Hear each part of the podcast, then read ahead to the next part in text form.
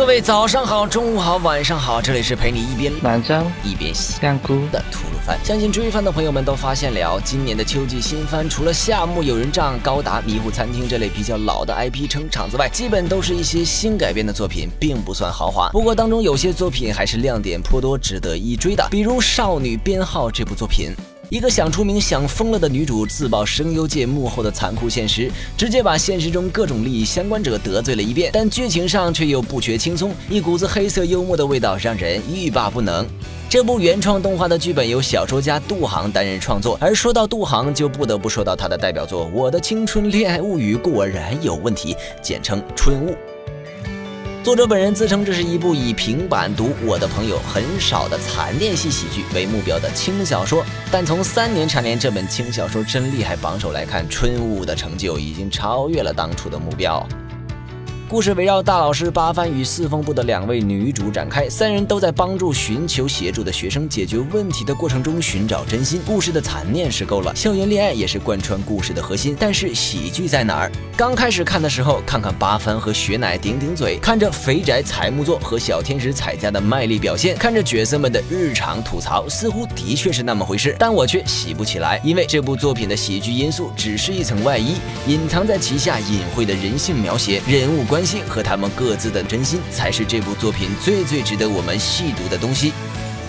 第一季春雾的画风非常简陋，原本应该算得上半个帅哥的八番，成了无论性格还是外观都非常惨面的死鱼眼，人物走形的情况也屡见不鲜。而第二季换了制作公司，自然也是走心不少。第一话就能看到各种经费爆炸的痕迹。虽然制作组为了同步小说进度而大量删减剧情，不过在主次冲突上拿捏的还算准确，让删减版的春雾依然能吸引大量观众入股。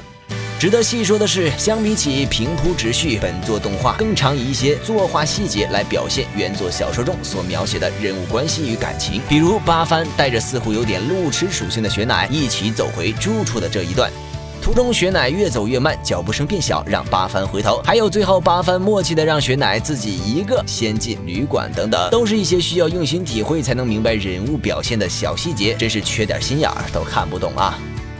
八番的处事方式和思考方式都十分消极，对八番来说。孤独不被理解才是正常的，但是他对人性的擅自理解往往却又一针见血。虽然在剧中都不会道破天机，但观众们早已通过内心的 OS 得知八番已经看穿了一切。于是相信很多观众就和我一样，觉得自己和八番的想法和处事方式非常相似，并总喜欢从八番身上找与自己的共同点。每次看到八番喜闻乐见的自爆时，会沉醉于这种自我牺牲的伟大中，并对之后所造成的后果感到难受。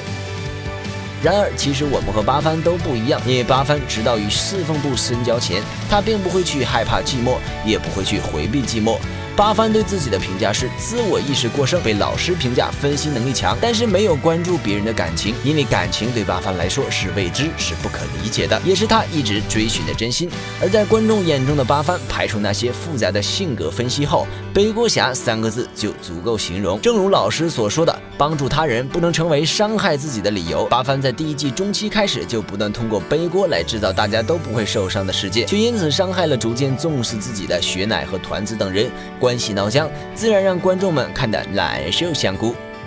但我们对八番感同身受，本来就是一种渴望被理解的表现。我们理解八番，为他感到难受，却和八番走上不同的道路，努力维护自己周围的关系，希望回报他人。这么看来，我们其实更像是低配版的叶山。太复杂、太人性的东西，我不想说太多，也说不出太多，唯有交给观众老爷们自己体会。如果你也觉得自己的青春物语有什么不对，那不如来听听大老师的教诲，讴歌自己的青春吧。如果你在看了这期节目后才去补，那么在补完后重新看一次本期节目，说不定又会有不同的感受哦。推荐补番指数五颗星。今后吐鲁番会继续向大家推荐那些值得补番或者重温的经典作品。本节目视频版本，请关注鱼子酱微信公众号收看。娱乐的娱，黑子的子，欧尼酱的酱。我们的 ID 是鱼子酱，开头手写字母小写 YZJ 加数字七四七。让我们下期再见，拜拜。